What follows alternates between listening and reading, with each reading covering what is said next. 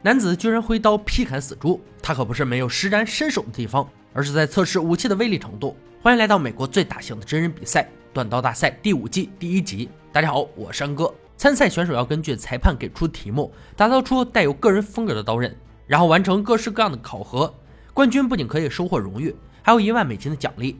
评委班、老白、乐哥已经严阵以待。参赛选手携武器排队入场：乔伊、泰勒、蒙特、布莱恩、史蒂夫。今天场上有五位选手，他们都是断刀大赛的忠实观众，也因此爱上断刀，所以节目组特意准备了这场新人赛。但是面前只有四个铁针，谁能为自己争夺一席之地，要先检测他们在家里锻造的剁刀。规定刀长度介于八到十二英寸，不按刀根，总长度不超过十五英寸，而且要耐用。在正式比赛开始前，会有一人被淘汰。最先的资格测试由班负责，他会用选手们的刀砍冰十下，检测耐用度。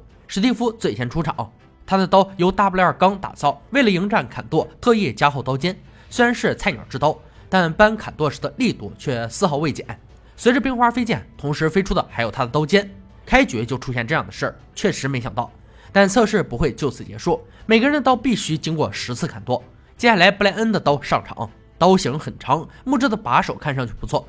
对手的刀折断，让他的心很慌乱，但他的刀却很争气，通过测试。刀锋依旧完美，没有任何损坏。孟特排列第三，他的刀短小、结实、强壮。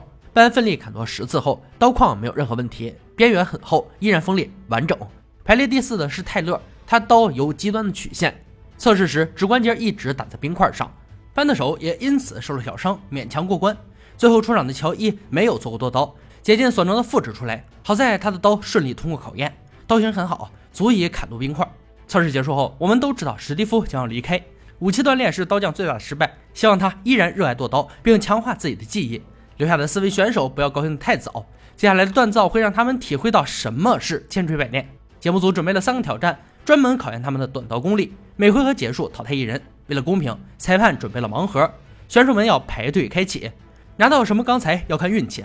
布莱恩最先选择打开箱子是三把锉刀，到底怎么用？自己开动脑筋吧。蒙特第二，他拿到的是钢板弹簧，这种材料是刀匠们都比较钟爱的，运气不错。乔伊的盲盒里是割草机钢片，钢是好钢，就是中间的孔洞很不正经，该怎么掩盖这个洞是个难题。泰勒别无选择，所有的盲盒里是一节火车弹簧，很常见，但拉直是个力气活。每个人手里都有了钢材，选手们要利用三个小时将它们变成武器。无心设计，立刻进入打造。泰勒最先把他的弹簧放进锻造炉加热，只有温度够高才能将它拉直。然而他却有些心急，弹簧还是灰色就开始工作，用尽全身力气，弹簧却无动于衷。唯一的办法就是继续加热。布莱恩正在打磨锉刀上的锯齿，这个做法得到了评委的认可，因为只有将锉刀打磨光滑，才能完美的焊接在一起。但焊接可不是他的强项，效果如何？一会儿分解。孟特首先要做的是焊接钢板弹簧。五幺六零钢焊接时一定要清理干净利落，不然就会留下断接的划痕。乔伊的割草机刀片必须压平，再切割成小块。然后断接在一起，做成一块完整的钢坯后再打造。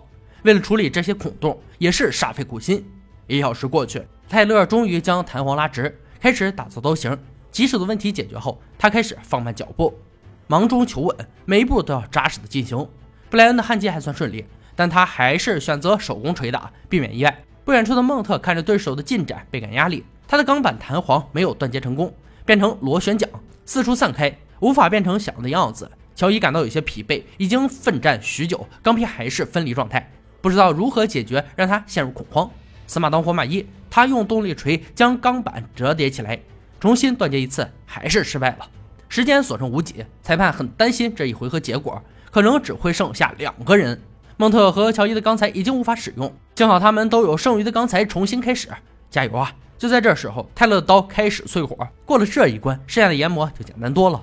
布莱恩的刀淬火后有些弯曲，不过他有充足的时间重来一次。蒙特已经做出了刀型，却陷入了另一个困境：焊接的位置有很多杂质，需要花一些时间研磨。乔伊用仅剩的一片割草机刀片做出的刀很薄，虽然不满意，却没有别的办法。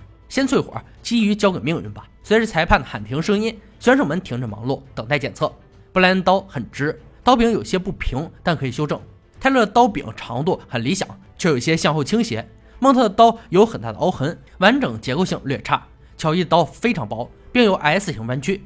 这一局评委们没有犹豫，乔伊无法进入下一回合，薄和弯曲都是不可解的硬伤，因此只能遗憾退场。留下的选手立刻进入第二回合的比拼，为武器安装把手、打磨细节。三个小时过后，接受砍骨头和割绳测验。话不多说，赶紧开工。泰勒的刀很结实，可以装饰一下。而这个小伙子似乎有些傲娇，劝你还是谨慎行事比较稳妥。布莱恩选择一块木头，没有任何花哨，实用坚固，经得起考验即可。复杂的工艺只需要简单的制作。很快他就进入打磨阶段。孟特想的是如何加强结构，颜值跟不上，结实就要占尽上风才可以。最后用环氧树脂混合钢粉，有点像是模仿液态钢刷在刀上，增加稳固性。本打算在刀柄上钻孔安装把手，不料刀身转动，手被割伤。他没有选择去缝针，简单包扎一下继续工作。泰勒的把手已经收尾，打磨细化即可。布莱恩第一个完成所有工作，面带微笑看着对手们忙碌。而三个小时很快过去，场中再次响起裁判喊停的声音。选手们刀开始实战检测，布莱恩负责劈砍牛骨六次，检测强度。而牛骨的损伤他并不在意，刀刃才是重点。布莱恩刀率先出战，经过劈砍后，刀锋很完美，刀身上除了牛骨粉末别无其他。孟特的刀经过巨大的震动后，涂抹的环氧树脂有脱落，刀锋上也出现缺口。泰勒刀在劈砍后产生一些碎屑。刀柄太圆，使用时很不舒服。随后老白负责割绳子三次，检测锋利度。布莱恩刀顺利通过，割绳子干净利落，很锋利。孟特的刀两下割断绳子，非常锐利。泰勒的刀自然也通过挑战，但使用时需要不断的调整把手，完全没有棱角，很难控制。这一局评委们决定淘汰泰勒。最大的问题就是刀柄和受损的刀刃。小伙子以后还需要低调做事啊！恭喜布莱恩和孟特进入总决赛，他们要用五天的时间继续打造。揭开红布是一把经典历史武器——战斗格勒砍刀。该武器起源于16世纪的菲律宾，是一种双指刃无刀尖的武器。由于当时被西班牙占领，菲律宾人被禁用有刀尖的刀。这种刀通常用于砍草和伐木。而经过1896年的菲律宾革命，菲律宾人习惯了这种无尖兵器，因此它成了战争武器。本次打造要求如下：刀身一定是双刃，两面都有凹槽，没有刀尖。随后两人回到自己的工作坊，安心锻造。孟特从未听说过这种武器，详细计划一番，避免踩坑。加长锻造炉，准备工具在所难免。万事俱备，开始加热钢铁。布莱恩预计在第一天打造出刀的雏形。从没锻造过这么大的武器，但作为工程师，有的技能可以借鉴。第三天，孟特迎来决定成败的脆弱环节。剑从油桶拿出来的时候，一声狂笑就知道很成功。急于和木头对战一下，试试强度，结果他的剑从中间折断，简直悲惨之极。重来吧。布莱恩正在用枫木做刀柄，打磨过后添加的图案做点缀，还不错。测试一下威力也相当惊人。孟特就惨了，不眠不休的赶工，再次淬火成功后，心里的石头落了地。这次绝不能再鲁莽行事。之后的安装刀柄和打磨刀刃就不多赘述了，咱们就直接去比赛现场看成品吧。布莱恩的刀柄上刻画了个人风格图案，五角星代表本集参赛的选手，意欲不错。孟特的刀使用钢板弹簧，赶工制作却很漂亮。接下来就是展现武器雄风的时刻了。乐哥负责杀戮测试，被吊挂的死猪就是他劈砍的对象。考虑到他的手臂受伤还没养好，他带来了自己的兄弟 R.G. 马凯达。为了方便大家记住，就叫他乐蒂吧。布莱恩的刀在他的手上，每挥砍一次，死猪身上都会裂开巨大的伤痕。刀锋非常锋利，穿过骨头和颈椎。好刀。孟特的刀锋利度略差一些，平衡感很好。接下来强度测试这种力气活，只能交给最年轻的班。布莱恩刀在他的手上砍多了十次，刀锋依旧完好无缺，没有任何变形扭曲，挥舞起来很过瘾。孟特刀经过砍剁之后，由于前端太重，导致弯曲变形。本轮测试结束，不用裁判宣布，我们也能猜到孟特被淘汰了。他刀虽然杀伤力十足，但在战场上想保住脑袋，就要使用各种方式硬核的武器。布莱恩披荆斩棘夺得冠军，一万美金来之不易。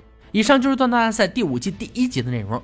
本集锻造决赛武器战斗格勒坎刀，在一八九六年至一八九八年间，菲律宾人们为争取脱离西班牙帝国而和西班牙殖民者进行的一场战斗。革命始于一八九六年的八月，西班牙政府发现一个由安德烈·庞尼发校领导的反殖民地的秘密组织卡蒂普南，作为解放运动组织，卡蒂普南希望通过武力反抗西班牙殖民政府，建立一个独立的菲律宾国，并逐渐影响菲律宾人民。